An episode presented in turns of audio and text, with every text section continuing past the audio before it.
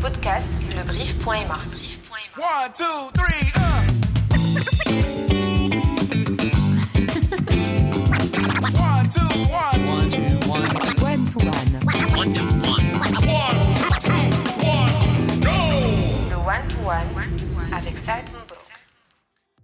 Bonjour à toi, chers auditeurs et auditrices. Mon invité d'aujourd'hui est un décodeur.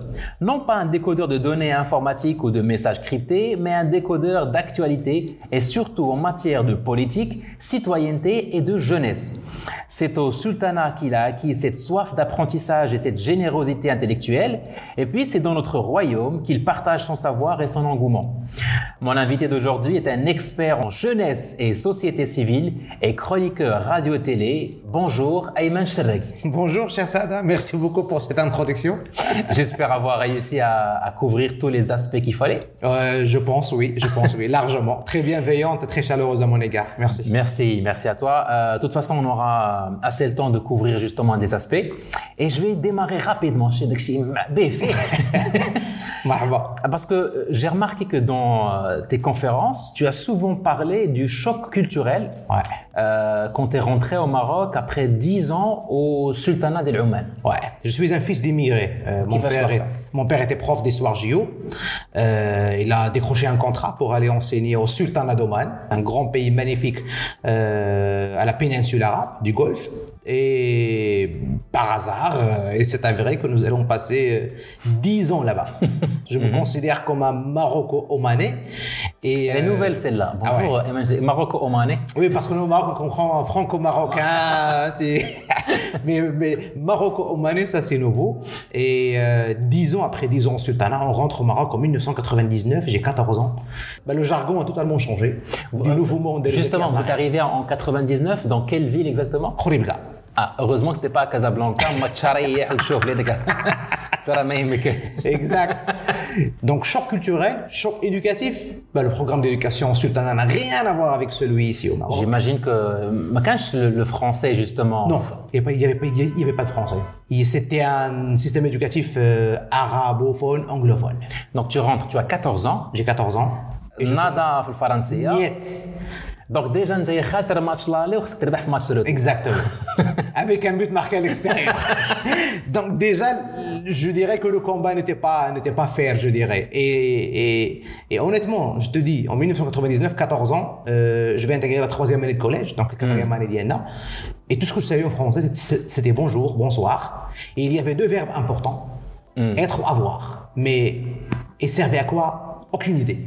Donc même la conjugaison d'être avoir dans l'indicatif, le présent de l'indicatif, absolument rien. Je savais absolument rien. Et la première séance, je me rappelle très bien, en octobre 1999, premier cours, subjonctif. Yes. Parce que le décalage dans le système éducatif était tellement de taille que euh, j'ai eu du mal, beaucoup de mal à garder le niveau, à garder le cap et à pouvoir être compétitif dans le système.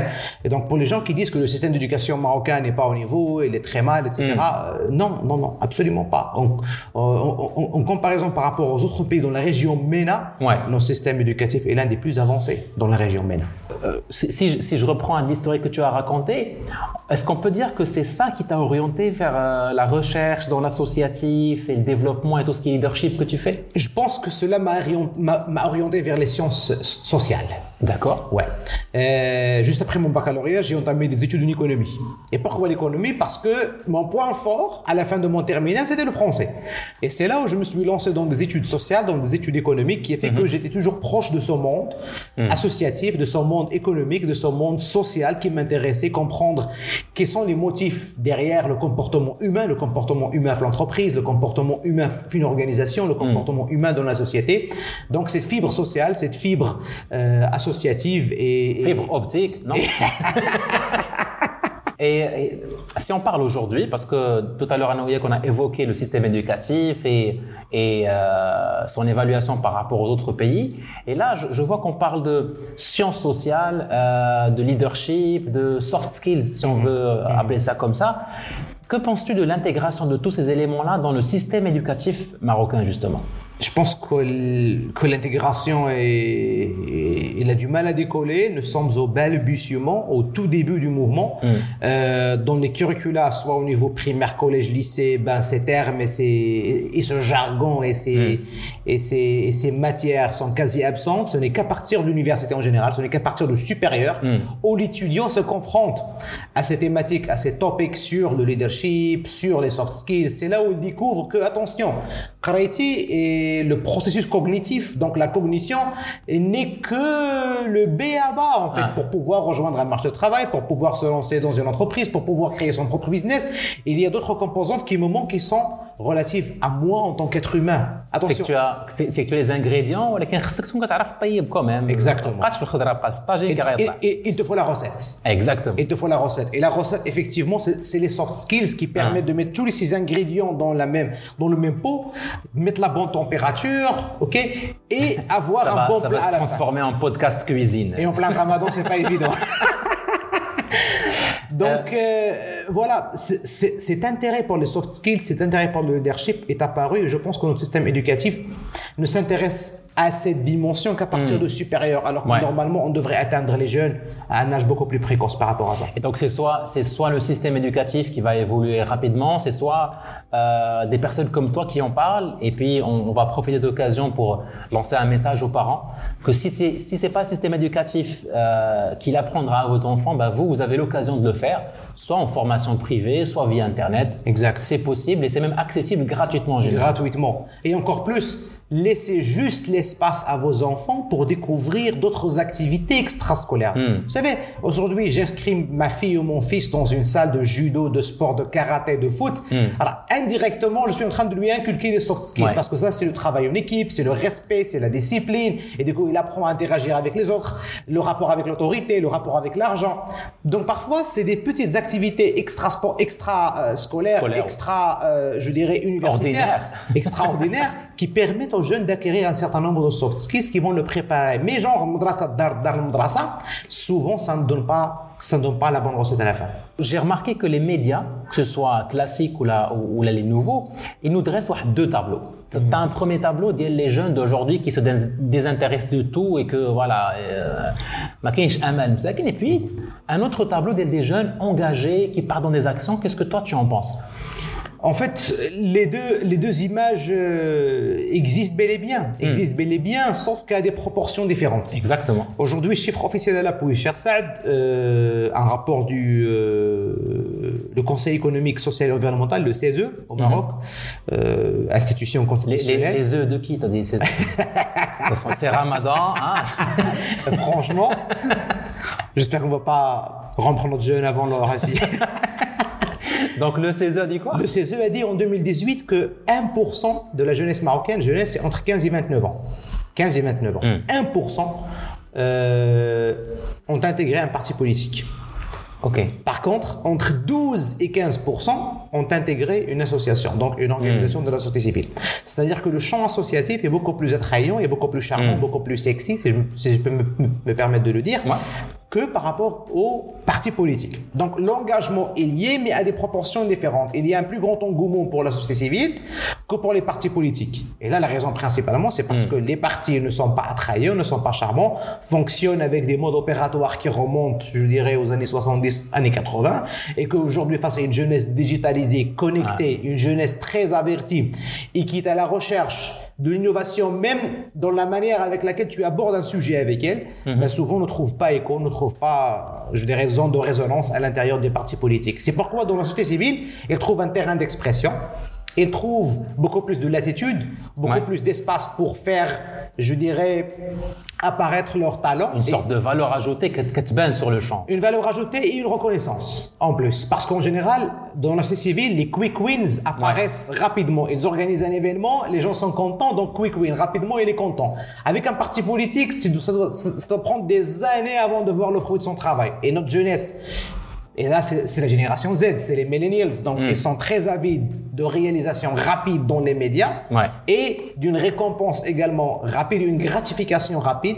Et ça, c'est la société civile, c'est l'associatif, c'est l'humain avec grand H en général qui permet de l'avoir plutôt que de la politique pure et dure au sein de nos partis qui sont souvent, je dirais, gangrénés et qui adoptent des, des modes opératoires, comme j'ai dit, qui... Ju- Justement, à- à les partis politiques, je- en vrai, qu'est-ce qu'ils font pour, pour se rapprocher des jeunes? Euh, Aujourd'hui, nous sommes à 36 partis politiques au Maroc officiellement. Je dirais qu'il y en a que 3-4 qui ont vraiment un programme dédié pour la jeunesse, qui continuent à attirer les talents, qui sont à l'écoute des jeunes. Mais par contre, 33 ou 32 autres, ils sont aux abonnés absents par rapport à la valorisation de la jeunesse d'aujourd'hui. Et euh, Et Ils sont aux abonnés absents, voire aucun abonné sur Facebook ou Instagram. Souvent. Et parfois, on se retrouve avec des pages de partis politiques où nous avons, par exemple, 500, 600 000 euh, followers, mais par rapport à l'engagement, on a 2, 3 likes. Ouais. C'est-à-dire que souvent, ils ont acheté ses fans, etc. Donc, le- l'engagement digital, il est important si on veut faire impliquer les jeunes aujourd'hui au Maroc. Parce que c'est là où ils, où ils sont. Leur temps d'écran est beaucoup plus supérieur à leur temps social. Ouais. C'est-à-dire leur temps qu'ils passent devant leurs euh, devices est beaucoup plus grand et du coup c'est là où il faudrait aller les joindre. Bon maintenant les partis politiques qui ont l'infrastructure IT, qui ont le- le- la connaissance, qui ont les profils, qui ont les ressources humaines pour pouvoir avoir cette présence sur le digital, je dirais comme ils ne sont que trois ou, ou quatre partis politiques. Et du coup souvent il y a un très mauvais encadrement des jeunes de la part des partis politiques. Et c'est là où, heureusement, que nous avons une société civile assez dynamique qui permet de récupérer un je dirais, cette- une partie de cette énergie quand même. Parce que comme j'ai dit, Ouais. c'est maximum 15%. Donc on est, on est, on est à, moins de 20% de jeunes, Absolument. euh, les hâter les pieds, que ce soit l'associatif ou le politique, en fait. Exact. On est à 80% encore qui peut-être souhaitent, parmi eux, il y en a certains qui souhaiteraient bien le faire, Ouais. mais soit ils ne savent pas par quoi commencer, soit ils ne comprennent pas l'intérêt. Carrément. Exactement de la chose. Et là également, chiffre à l'appui euh, officiel, euh, cher Saad, 74% des jeunes Marocains, entre 15 et 29 toujours, 74% n'exercent aucune activité mentale, physique, culturelle ni sportive. 75% sont en mode avion. Je dirais même en mode euh, euh, Hibernation. je dirais même survie minimaliste dans vraiment le premier palier de la pyramide de Maslow. C'est vraiment Nini, Mimi, etc. C'est le minimum. C'est-à-dire que même oh, souvent, il y a une grande partie qui a abandonné ses études. Et en plus, mais un engagement citoyen. Et on ne fait pas de sport, ne lit pas, ne regarde pas des films, etc. Et les choses ne, ne font pas la culture. Bien sûr, bien sûr. Hmm. Là, effectivement, aujourd'hui, un, un, jeune citoyen amoindri de ses capacités, qui n'a pas accès à la culture, qui n'a pas accès au sport, qui n'a pas accès à l'art, qui n'a pas accès au savoir, hmm. bien sûr que c'est une bombe à retardement pour les années à venir. Ouais. Et il faudrait récupérer par rapport à notre jeunesse aujourd'hui au Maroc, et surtout que notre pays n'a pas encore une stratégie nationale de jeunesse. Ouais, ouais. Les, les pays aux, aux environs, les pays qui nous entourent ont leur stratégie de jeunesse. Nous, on l'a pas encore. Et c'est là où nous perdons du temps précieux, à mon avis. Il y a une Ouais. fenêtre démographique très intéressante à exploiter, mais sans stratégie nationale qui coordonne les efforts de l'exécutif, du législatif et de société civile, bah, il, faudrait, il nous faudrait au, même, au moins une direction pour savoir où est-ce que l'on va. Donc ce que, j'ai retenu tout à l'heure, c'était que à peu près 32 ou 33 partis politiques sont très peu présents sur les, les médias impactants, je dirais. Ils ne font rien d'intéressant pour les jeunes. Que- que- quelles seraient tes recommandations justement? Parce que j'imagine que se lancer dedans, c'est pas énormément quand même de, de- de moyens financiers ou là humains. Ouais. Il suffit d'avoir une vision. Quelles seraient tes recommandations justement pour J'espère que certaines personnes de ces partis politiques nous écoutent. Sinon, les jeunes de 13-14 ans, envoyez-leur ce Partagez le podcast. bon, bon, en guise de recommandation, franchement, il y, a, il y a deux manières de le faire. Soit permettre une meilleure restructuration des parties existantes aujourd'hui. Et là, franchement, je ne suis pas très confiant dans cette démarche. Mais le compte pouvoir, la compte partie serait euh, d'avoir une nouvelle offre politique et de créer de nouveaux partis politiques. En fait, je ne suis pas d'accord avec mes compatriotes marocains, en, tout cas une certaine partie d'entre eux, qui disent que nous avons beaucoup trop de partis politiques au Maroc. Non, à mon avis, nous en avons Pas peu. assez. Et pas assez. D'accord. Il nous faudrait plus. Il nous faudrait plus dans la mesure où, effectivement, sur les 36, ben, ce ne sont à peu près que 29 qui jouent les élections. Ouais. Et ce ne sont que 9 qui sont au Parlement. Hmm. Alors, Champions League Exactement. Ils n'ont pas les moyens. C'est comme une équipe de foot qui se fait disqualifier d'une compétition parce qu'elle n'a pas les ressources euh, financières et les ressources humaines qu'il faut. Maintenant, il faudrait créer, à mon avis, de nouveaux partis politiques qui sont beaucoup plus, beaucoup plus attractifs pour les jeunes, qui sont beaucoup plus intéressants et qui vont capitaliser sur aujourd'hui cette frange frustrée. Des comportements des grands partis politiques qui veulent faire de la politique mais pas au sein des véhicules classiques qui existent autour d'eux Ouais. et qui veulent avoir un nouveau véhicule un nouveau véhicule politique jeune orienté euh, je dirais euh, réalisation orienté digital orienté nouveau monde dans lequel nous vivons il faudrait je pense euh, faciliter au moins sur les process sur les papiers sur les lois et dans le terrain Ouais. la création de nouveaux partis politiques portés par les jeunes C'est-à-dire qu'il qu'il faut euh, du bon marketing politique. dans, dans tous les cas, il faut le faire, soit pour les anciens, soit pour les nouveaux. Ouais, Les deux ont besoin de ça pour pouvoir convaincre. c'est sûr. Soit convaincre un citoyen pour voter le jour des élections, Mhm. soit convaincre un citoyen pour les rejoindre afin de participer à l'action citoyenne elle-même et à l'action politique. Ouais. Dans les deux cas de figure, on, on- on doit toujours convaincre quelqu'un. Ça, c'était pour, pour les partis politiques, c'était de très bonnes recommandations. Qu'est-ce qu'on pourrait recommander justement euh, aux jeunes en général, surtout ceux qui, qui sont dans cette inactivité, que ce soit sociale ou la politique? Quelles seraient tes recommandations pour qu'ils fassent le premier pas? Parce que je- c'est sûr que c'est comme un bon gâteau en fait, l'associatif et le politique. Dès que tu y goûtes, tu as envie de continuer, tu, tu en vois le sens. Donc, euh, supposons que je suis jeune qui n'ai jamais commencé, je commence par quoi? Je vais où? Quels seraient les premiers pas que tu pourrais me recommander, Ayman? Ben, la première des choses, euh, je ماشي dirais- انا ماشي انا زعما اللي كتصنت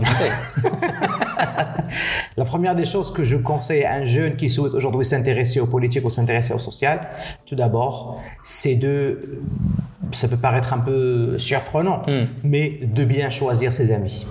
L'amitié, le cercle des amis est très important. Si mon cercle d'amis est entouré de personnes, je dirais, euh, qui, je dirais, pas décrédibilisent, mais qui regardent d'un œil très soupçonneux aujourd'hui notre système social, économique et politique, euh, en général, euh, j'aurai moins de chances à, à m'intéresser à la chose. Deuxième point, poser la question. C'est simple. Aujourd'hui, par exemple, une association ou un parti politique, ben, ce n'est pas un, ce n'est pas un, un- un- un- je dirais, une, une- une grotte avec un mot de passe magique. euh, Sésame, ouvre-toi pour que. Faudrait avoir le mot de passe pour pouvoir entrer. Non, c'est une cellule, euh, en général très ouverte. On n'a pas besoin de rendez-vous pour y aller. Donc, il faut juste pointer devant la porte et frapper à la porte. Et demander ce qui se passe à l'intérieur. Donc, il faut juste prendre l'initiative. Et la troisième des choses qui va me donner une conscience et une culture politique et citoyenne, c'est la lecture. Il faut lire. Très Je suis très intéressé. bonne euh, conclusion. Donc s'instruire, lire et choisir ses amis. J'imagine que moi j'ai bien choisi les miens. En tout cas, ils ont fait partie de mes invités jusqu'à aujourd'hui. Merci. Et je remercie d'ailleurs Ayman d'avoir été avec nous. Euh, un dernier mot, euh, ne ratez pas tout d'abord l'échéance électorale de cette année. 2021 est une année d'élection. Pour les jeunes qui nous écoutent, qui sont inscrits sur les listes électorales, il faut voter parce que c'est à travers le vote qu'on change la constitution de nos élus, qu'on peut influencer la formation d'un gouvernement et qu'on peut influencer le choix d'un chef de gouvernement au Maroc. Et avoir surtout un meilleur futur en Maroc, chose qu'on espère. Encore une fois, merci beaucoup. Merci beaucoup, Excellente journée. De. Merci à toi, chers auditeurs et auditrices, d'avoir écouté. C'était le One to One avec Ayman Sereg. Les podcasts, le brief.ma.